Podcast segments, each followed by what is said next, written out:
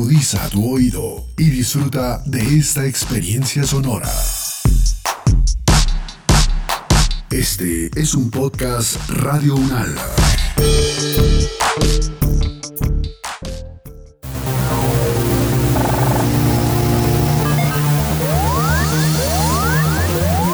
Siete días en el mundo. Bienvenidos al análisis UNAL Siete días en el mundo, la selección de noticias que nos deja esta semana del 17 al 20 de agosto del año 2021. Iniciamos. Los conflictos, las relaciones entre los países, las elecciones presidenciales, regionales y legislativas, la conformación geopolítica del mundo, en un recorrido por los hechos más importantes de los últimos siete días. Siete días en el mundo. Argentina considera una afrenta que Irán nomine a un acusado del atentado a la AMIA como ministro. Uno de los 19 nombres del gabinete propuesto al Parlamento por el presidente de Irán, Ebrahim Raisi, cayó muy mal en Argentina. La elección del citado personaje como ministro del Interior fue considerada una afrenta por el gobierno de Alberto Fernández debido a que la justicia argentina lo acusa al general iraní, ministro de Defensa entre el 2009 y 2013 y antiguo comandante de la Guardia Revolucionaria, de ser uno de los autores intelectuales del atentado terrorista contra la mutual judía Amia, que fue el 18 de julio de 1994 y dejó 85 muertos. En siete días en el mundo nos contactamos con Anita Weinstein, sobreviviente del atentado contra la Asociación Mutual Israelita Argentina. ¿Cómo siente usted que una persona sea reconocida por un gobierno cuando estuvo involucrado en semejante acto? Lo veo con mucha inquietud, con mucha desazón, muy desilusionada, porque pareciera que estamos, eh, que hemos llegado a un mundo que se ha extendido por medio de las comunicaciones y por eso sabemos cosas que suceden en otros lugares que son importantes, pero que parece que solo importarían a los involucrados. El mundo entero debería estar pensando y repudiando y exigiendo que una persona ya confirmada de ser cómplice de una matanza muy calculada, le llevó tiempo supongo pensar cómo van a bombardear el edificio de la AMIA, un edificio en donde solo se trataba de ayudar a gente, argentinos, no argentinos, judíos, no judíos, instalada en un barrio muy reconocido de mucha población, plantar una, una van, un automóvil y entrar y matar gente.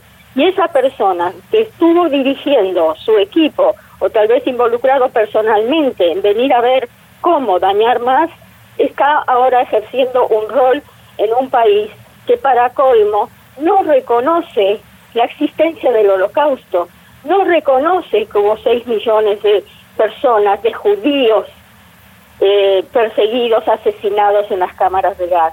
Yo soy hija de sobrevivientes de la, del holocausto y ellos entendieron y pensaron que una vez que terminó el holocausto y se venció esa eh, política, esa posibilidad terrible de asesinar a personas por solamente por su religión, su tradición, eh, el mundo había, debería haber aprendido que eso es para un nunca más, pero no, estamos ahora también presenciando, estoy muy desilusionada, muy preocupada de qué mundo estamos viviendo. Un mundo lleno de extremismos. Hoy mismo nos levantamos desde ayer con esta noticia de los talibanes, que es, que un grupo extremo de los extremos, donde claramente dijeron la, la anterior vez cuando ya intentaron gobernar Afganistán, que van a luchar para echar a los judíos, a los israelíes al mar y, eh, eh, destruir el Estado eh, de Israel. Todas esas son misivas extremas. Estamos, creo que tener, tenemos que estar muy preocupados. En lo personal, para mí, reviviendo ese momento tan terrible que me tocó vivir, donde yo estaba trabajando en la AMIA, y, de repente en el, en el momento donde uno está sentado para trabajar con y, se crea la oscuridad y todo empieza a caer y uno no sabe qué hacer y dónde está y estar en el medio de ese edificio que se estaba desmoronando y que por suerte pudimos salir y que después pensamos que la justicia iba a encontrar, iba a procesar y el mundo iba a aceptar que ese procesado sea traído a la justicia argentina, pero no sucedió. Estoy muy triste por un mundo que, se, que creo que se está volviendo apático a estos extremos en los cuales las ideologías extremas, esos pensamientos extremos que solo pueden vivir los que piensan como ellos, en extremos de, eh, de, ideologías que como seres humanos creíamos y, quiero seguir creyendo, pero me es muy desazonado, ¿no? La AMIA, la Asociación Mutual Israelita Argentina, aún funciona y su objetivo es promover el bienestar y el desarrollo de la comunidad judía argentina. ¿Cómo funciona actualmente ese edificio ahí que tienen la nueva sede desde hace 20 años ahí en Pasteur 633? Eh, sí, desde el primer momento eh, seguimos funcionando. Ese día yo me quedé, eh, ese día del atentado, eh, AMIA empezó a funcionar en un edificio que también era propiedad de AMIA, pero era un edificio con eh, educativo, tenía una escuela y, tenía biblioteca. Bueno, ahí se trasladó la comisión directiva y todos los que fuimos a colaborar. Ese mismo día del atentado yo fui allí, así como fuimos los que pudimos para recibir a las familias que venían a buscar, a saber algo de sus de sus familiares y habían sido víctimas. Y eso continuó desde el primer momento, desde el primer momento y nunca AMIA dejó de trabajar, de crear mejores proyectos, de ayudar a gente que en crisis económicas como las que tenemos ahora en Argentina encuentren trabajo, a capacitar, a ayudar a personas mayores, llevarles, aunque sea en la cuarentena, a 300 personas todos los días la comida a su casa, de acompañarlos a los mayores que necesitan ayuda, de la educación, que, somos eh, líderes en temas educativos, de planes sociales. AMIA nunca, nunca dejó de trabajar para la sociedad argentina, no solo para la comunidad judía. Por supuesto que un rabinato está en el edificio y eso tiene que ver con la comunidad judía, pero el resto de las actividades culturales eh, son abiertas absolutamente, se, se comparten proyectos educativos, sociales.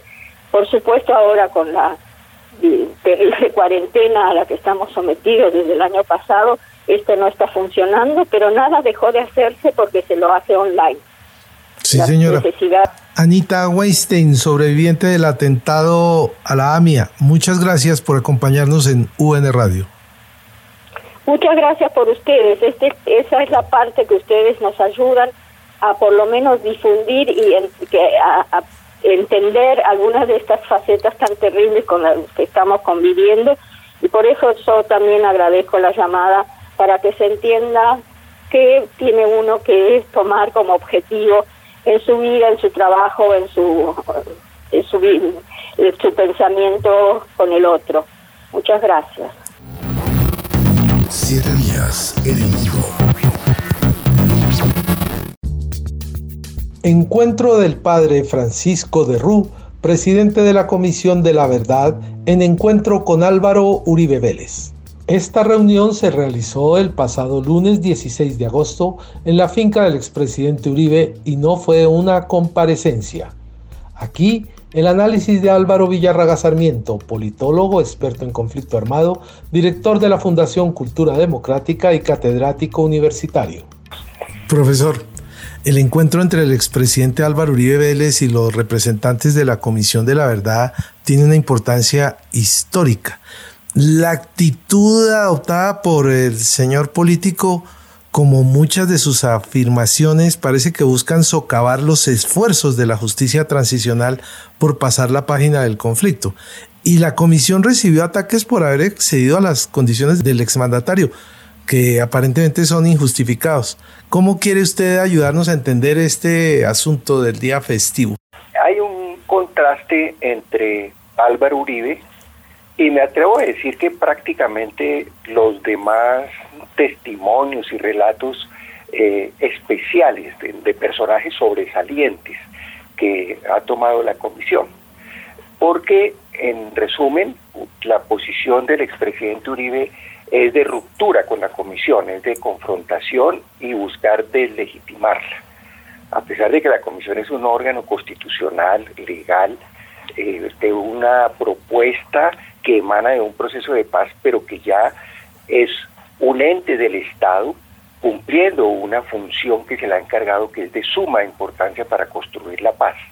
Su actitud es muy distinta a la de los otros expresidentes, a la del excomandante de las FARC, a varios de los paramilitares, como en el caso de Mancuso, que todos ellos llegaron abiertos con un margen de reconocimiento, con un margen inclusive de revisar autocríticamente su participación en el conflicto, inclusive todos los demás en mayor o menor grado han hecho aportes eh, que pueden calificarse de sinceros, nuevas revelaciones, han llegado a pedir perdón que es lo que corresponde frente a una comisión de la verdad en cualquier país del mundo. Es un ejercicio de sincerémonos como país, indaguemos y seamos capaces de reconocer, de testimoniar circunstancias difíciles de la violencia, eh, de graves y masivas violaciones cometidas.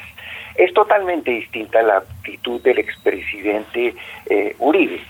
Uribe no solamente busca ilegitimar, desconocer eh, la naturaleza de la comisión, su valor, sino incluso es un discurso repetitivo y absolutamente justificador. En cierto sentido uno podría decir, perdió la oportunidad y su sentido y su tónica de intervención riñe con el propósito, el objetivo propio de la comisión. Eh, él no cumple esos parámetros de eh, verdad sincera, de expresiones originales, de nuevas revelaciones, eh, de reconocimiento de las víctimas. No es un hecho simplemente de forma que se haya negado a ir a la comisión y aceptar el protocolo y los procedimientos de esta institución. No es de forma, es, es sustancial. La no presencia de las víctimas y la no postura en torno a contribuirle a los objetivos institucionales de esclarecimiento de la verdad. Profesor, Uribe Vélez sigue sin reconocer la legitimidad del acuerdo, continúa atrincherado en sus ataques a la justicia transicional y hasta fue displicente con los miembros de la comisión en una muestra de soberbia exagerada para presentarse con algunos de la Comisión de la Verdad, como que cada vez ratifica más el tipo de persona que es. Uribe es una apuesta muy arrogante, muy persistente. En el propio punto, él políticamente se mantiene en su estrategia de negar el acuerdo de paz, eh, un argumento falso, y es decir, eh, a partir del plebiscito ya perdió toda validez el acuerdo de paz, cuando el presidente de la República, cualquiera que él sea, por las funciones gubernamentales le asiste la firma de los acuerdos de paz, hay decretos, eh, hay leyes, leyes de carácter estatutaria que le dan esas facultades al presidente. Ante el hecho de la renegociación se produjo un proceso político, hubo conversaciones, hubo cambios de cierta importancia en muchas partes del acuerdo y hubo una legitimación eh, institucional en el Congreso de la República y jurídica en la Corte Constitucional, eh, de manera que han andado muchas cosas. Él, pretende retomar como estrategia política ese punto de ruptura con el acuerdo de paz. Doctor Álvaro Villarraga Sarmiento, director de la Fundación Cultura Democrática, muchas gracias por acompañarnos hoy en Radio UNAL. Bueno, y con agradecimiento por la invitación, Guillermo, y con un saludo para todo el equipo y reiterado también para toda la audiencia y el interés por los temas por ustedes abordados con eh, tanta actualidad. Saber para interpretar.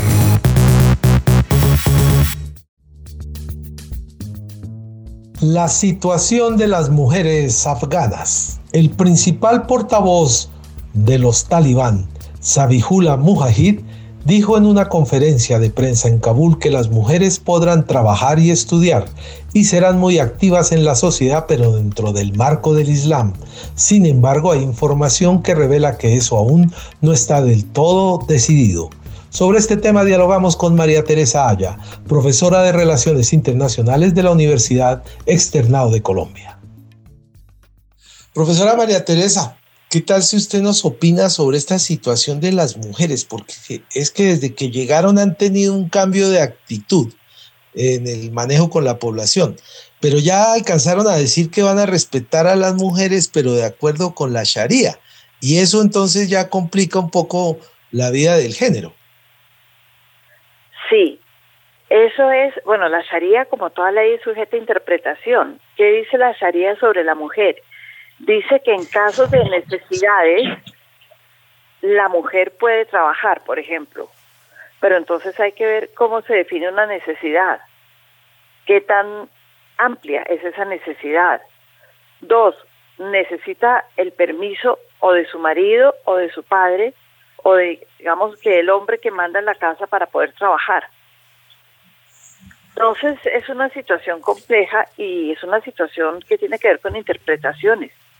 Y sabemos muy bien por experiencia nuestra que cada ley se interpreta de una manera distinta. En Colombia hemos vivido casos en que una ley la interpreta de una manera la Corte Constitucional y la misma ley de otra manera la Corte de Justicia.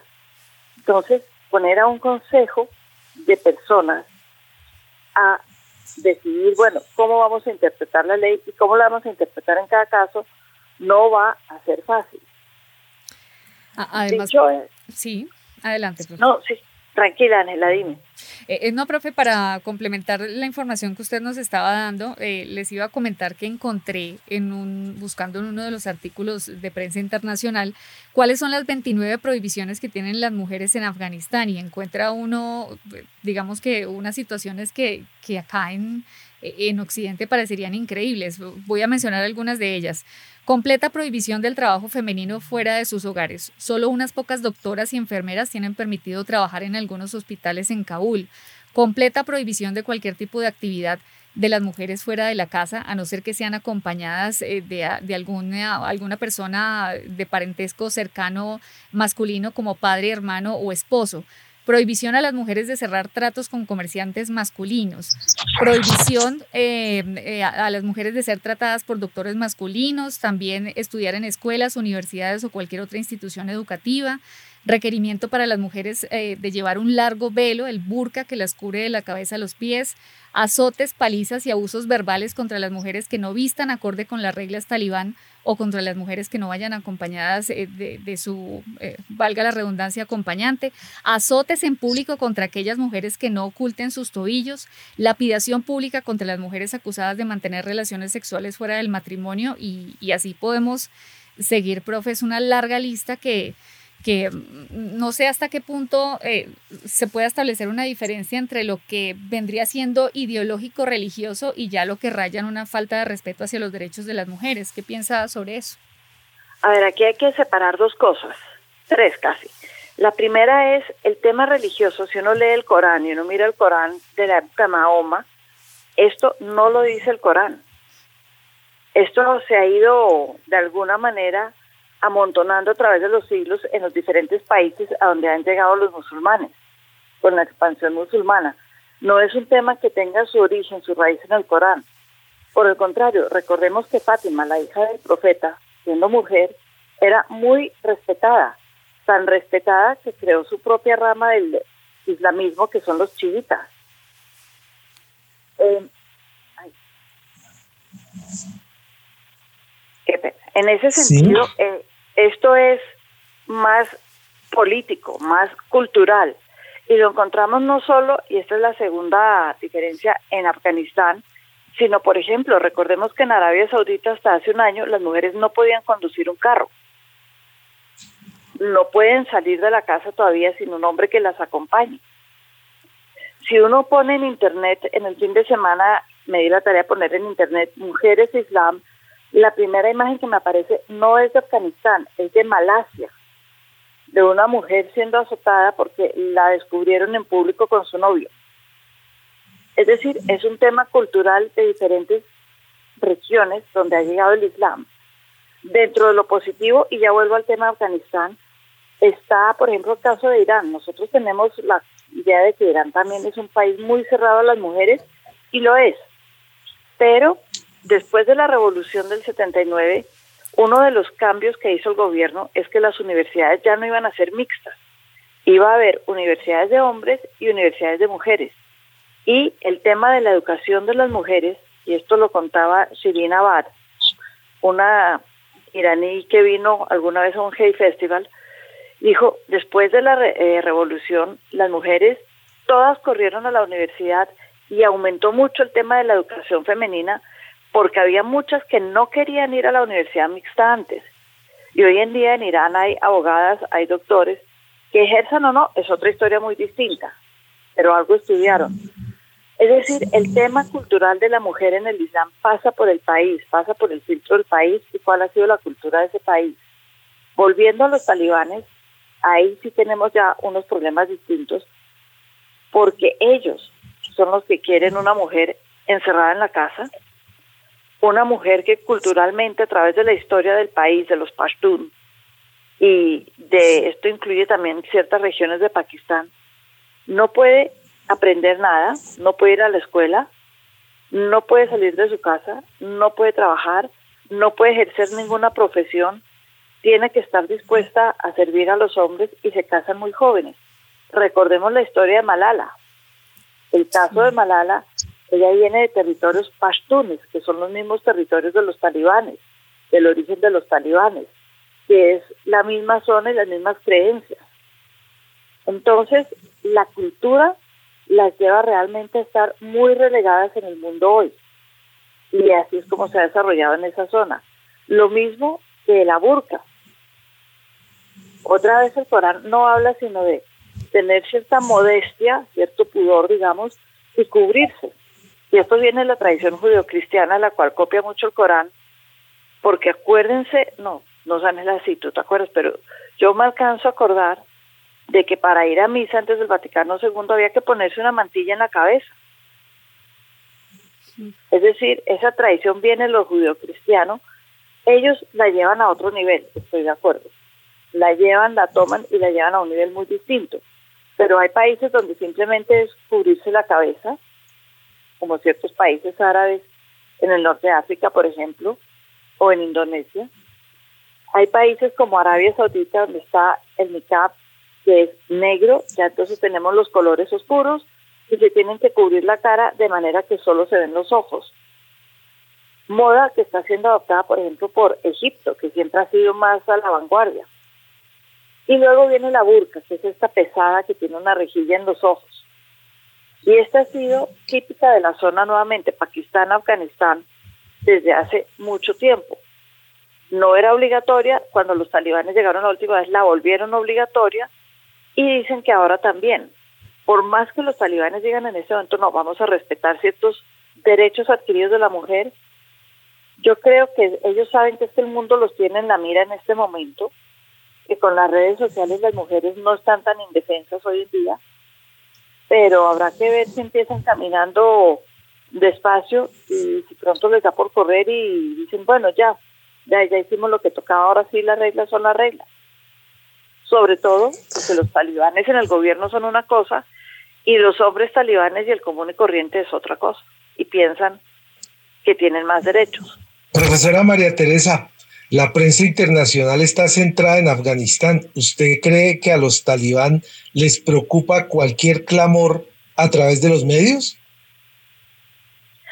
Yo creo que en este momento están siendo más eh, cautelosos. Bien lo decía Ángela, están, por ejemplo, quieren el reconocimiento internacional, pero los países también están siendo cautelosos, especialmente Pakistán, a ver quién los va a reconocer primero. Ellos están yendo espacio, están tratando de hacer lo que pueden dentro de sus medios para decir, no somos los malos, somos un gobierno que tiene derecho a sus propias reglas como cualquiera. Lo que pasa dentro del país es un problema nuestro, de soberanía nuestro. Denos tiempo. No somos malos, somos distintos.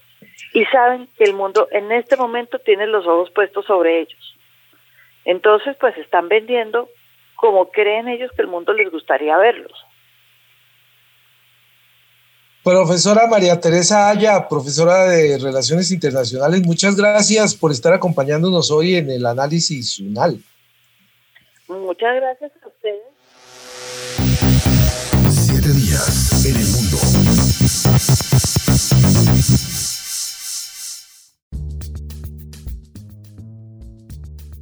Armamento usado en el asesinato de la periodista Caruana Galicia fue comprado en la Deep Web revela un tribunal de Malta. El tribunal reveló que el empresario acusado de financiar el asesinato de la periodista de investigación Daphne Caruana Galicia en 2017 compró el armamento usado en el crimen en la web oscura, también llamada la Deep Web, en siete días en el mundo conversamos con Jorge Eliezer Camargo, ingeniero de sistemas, profesor del Departamento de Ingeniería de Sistemas e Industrial de la Universidad Nacional de Colombia, sede Bogotá, PhD en Ingeniería, líder del grupo de investigación UN Secure Lab, enfocado en el estudio de la ciberseguridad e inteligencia artificial. Profesor Jorge Eliezer, un gusto saludarlo y, y quería empezar por eh, aclarar ese concepto de, web profunda o deep web, eh, qué viene significando tanto en el ámbito del, de, la ingeniería de sistemas y todo lo que ustedes manejan, como para la gente eh, en general, qué significa eso y qué hay allí. Sí, pues resulta que el término deep web se refiere a esa Internet que corre sobre la Internet pública que nosotros conocemos y que accedemos eh, típicamente a través de un navegador, nuestro correo electrónico, eh, en nuestro computador, típicamente navegamos eh, páginas web, navegamos sitios, utilizamos aplicaciones tanto móviles como web, que todos conocemos y que eh, se facilita a través de los navegadores. Resulta que existe otra forma de navegar la web y es una, una red que está incluida y está oculta de alguna manera. Para poder acceder a ella hay que accederla a través de programas especializados, de programas que no es difícil conseguir, es decir, simplemente se instala un navegador, el más conocido es el navegador Tor, es un navegador que cualquiera de nosotros puede instalar en nuestros computadores. ¿T-O-R? T-H-O-R, el navegador Tor. T-H-O-R. Sí, entonces es un navegador que permite navegar ya por una Internet que ya no es tan, eh, tan pública para todos, ¿no? Nos podemos imaginar que estamos eh, en este caso navegando en, en una internet eh, en la cual pues se puede acceder a páginas eh, que están criptográficamente protegidas de tal manera que es muy muy difícil prácticamente imposible saber que nosotros o si yo soy una persona que no quiere saber qué es lo que que no que quiero saber que no quiera los demás saber que yo qué estoy haciendo sobre esa web, eh, pues uso ese tipo de navegador y esa internet, ¿no? Entonces es como una internet que protege eh, mi anonimidad, nadie se da cuenta que yo estoy por allí, por lo tanto yo puedo acceder a lugares eh, en los cuales eh, eh, se pueden comprar eh, cosas eh, eh, y normalmente ilegales, eh, se pueden comprar armamentos, se puede comprar ese tipo de cosas que ustedes están mencionando, ¿no? Eh, esta web existe hace muchos, muchos años eh, y ha sido utilizada muchas veces por los ciberdelincuentes para acceder eh, a, este tipo de servicios, eh, por ejemplo, contratar hackers, eh, comprar cosas ilegales, comprar drogas. Y típicamente, como todo esto es un tema ilegal, típicamente lo que se utiliza como medio de transacción son las criptomonedas, que también utilizan otro tipo de red que se conoce como la red de blockchain, en la cual pues también es anónimo todo el tipo de transacciones. Entonces digamos que se vuelve como toda una internet eh, muy propicia para que nadie sepa que el ciberdelincuente eh, está realizando transacciones. Y entonces pues no necesariamente el ciberdelincuente es un experto en seguridad. Muchas veces puede ser una persona como cualquiera de nosotros que simplemente utiliza un navegador para acceder a este tipo de red, esta deep web, esta internet profunda, para realizar transacciones sin que nadie se dé cuenta y sea muy difícil eh, eh, encontrarlo. Profesor, eh, la Deep Web, eh, como usted lo menciona, pues se asocia siempre con temas, digamos, ilegales, con temas oscuros, eh, socialmente inaceptables, o pues también tiene una parte, digamos, positiva. No, no necesariamente, pero digamos que eso es como lo que lo más lo ha vuelto más famosa, pero realmente e, ese tipo de de, ah, de, web, eh, por decirlo así, aparece precisamente también para eh, eh, de alguna manera anonimizar lo que estamos haciendo, ¿no? Digamos que eh, sabemos que muchas veces en, en diferentes eh, lugares del mundo se hace seguimiento a, todo lo que hacen los ciudadanos, eh, es decir, tipo de interceptaciones de alguna manera para saber qué es lo que está haciendo un ciudadano. Entonces, digamos, también es un mecanismo donde una persona no necesariamente quiere hacer cosas malas, sino quiere mantenerse anónima, ¿no? De alguna manera para eh, evitar pues que otras personas le estén haciendo seguimiento. Porque como ustedes saben, todo lo que nosotros hacemos en la web, eh, todo es rastreable, todo queda en los logs de los servidores de los grandes proveedores de Internet, de de los proveedores, proveedores tecnológicos, entonces finalmente eh, digamos que no es que haya mucha privacidad, sobre todo cuando usamos redes sociales y usamos todo ese tipo de, de, aplicaciones eh, públicas, todo queda rastreado. Entonces, eh, eh esta web también se puede utilizar precisamente para que no se sepa pues todo lo que nosotros hacemos, así no estemos haciendo cosas malas. Profesor Jorge Eliezer Camargo, profesor del Departamento de Ingeniería de Sistemas e Industrial de la Universidad Nacional de Colombia. Muchas gracias por explicarnos todo ese tema de la ciberseguridad y la inteligencia artificial y el trabajo que hacen desde el Laboratorio de Seguridad UN. Muchas gracias, profesor. Con mucho gusto, muy amables y siempre muy atento para poderlos apoyar. Feliz día, muy amable.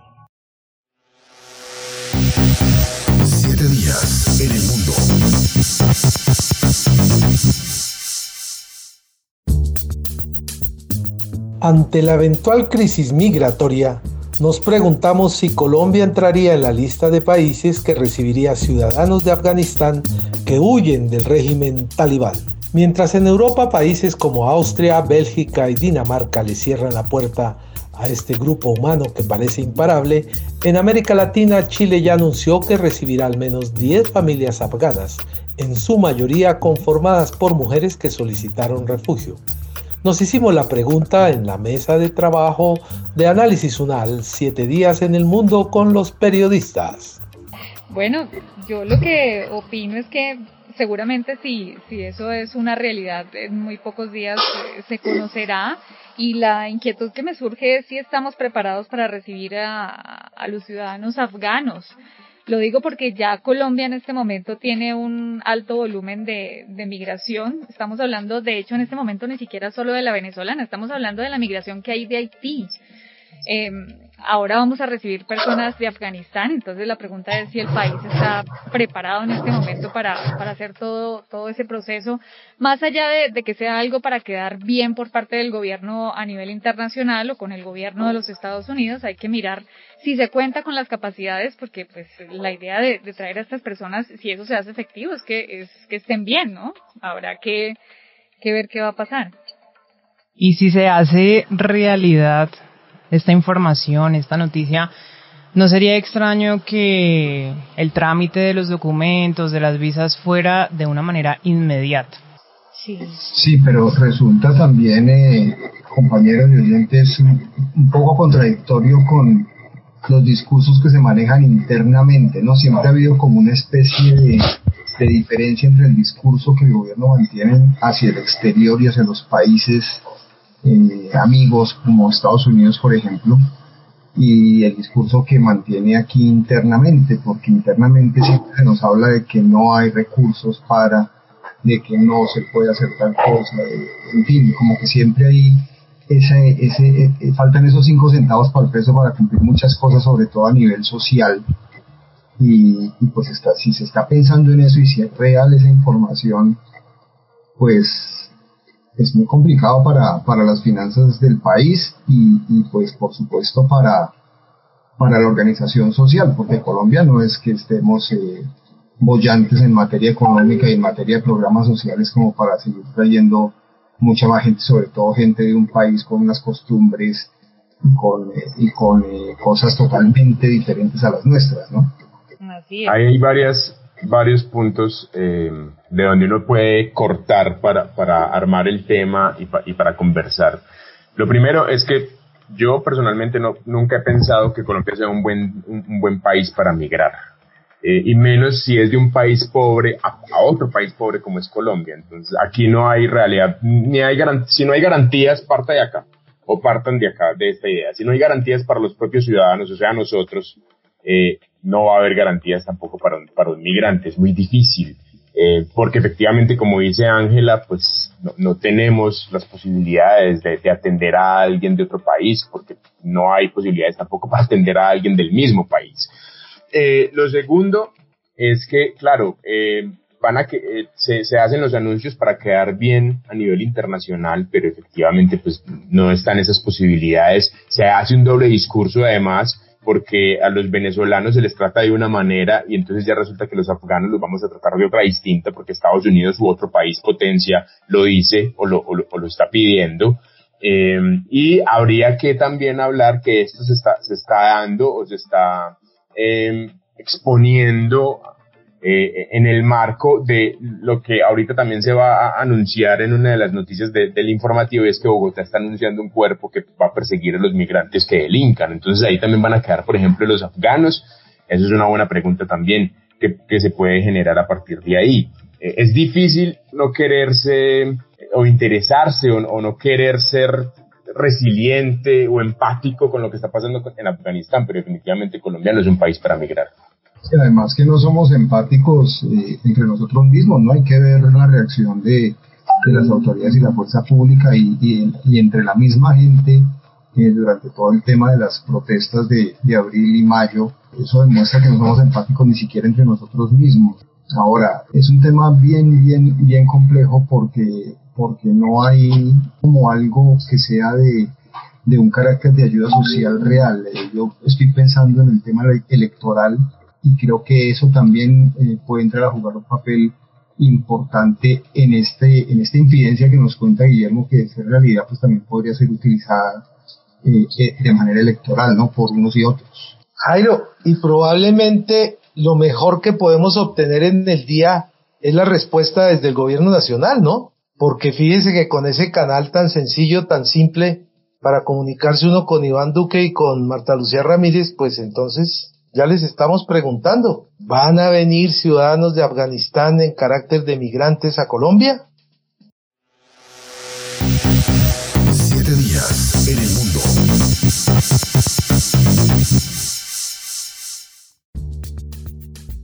Hasta aquí el recuento de algunas de las noticias que nos dejó esta semana. Nos encontramos en ocho días con el análisis de los acontecimientos más importantes que ocurren cada semana.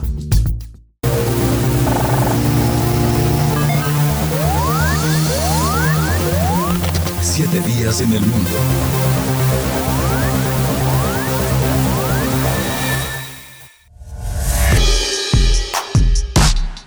Las opiniones aquí expresadas son de entera responsabilidad de sus autores y solo comprometen a los realizadores de este podcast. No representan necesariamente el pensamiento de Radio Unal ni la posición oficial de la universidad.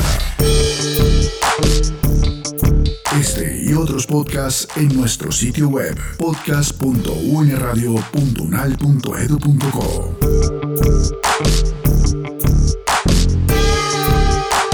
Universidad Nacional de Colombia, proyecto cultural, científico y colectivo de nación.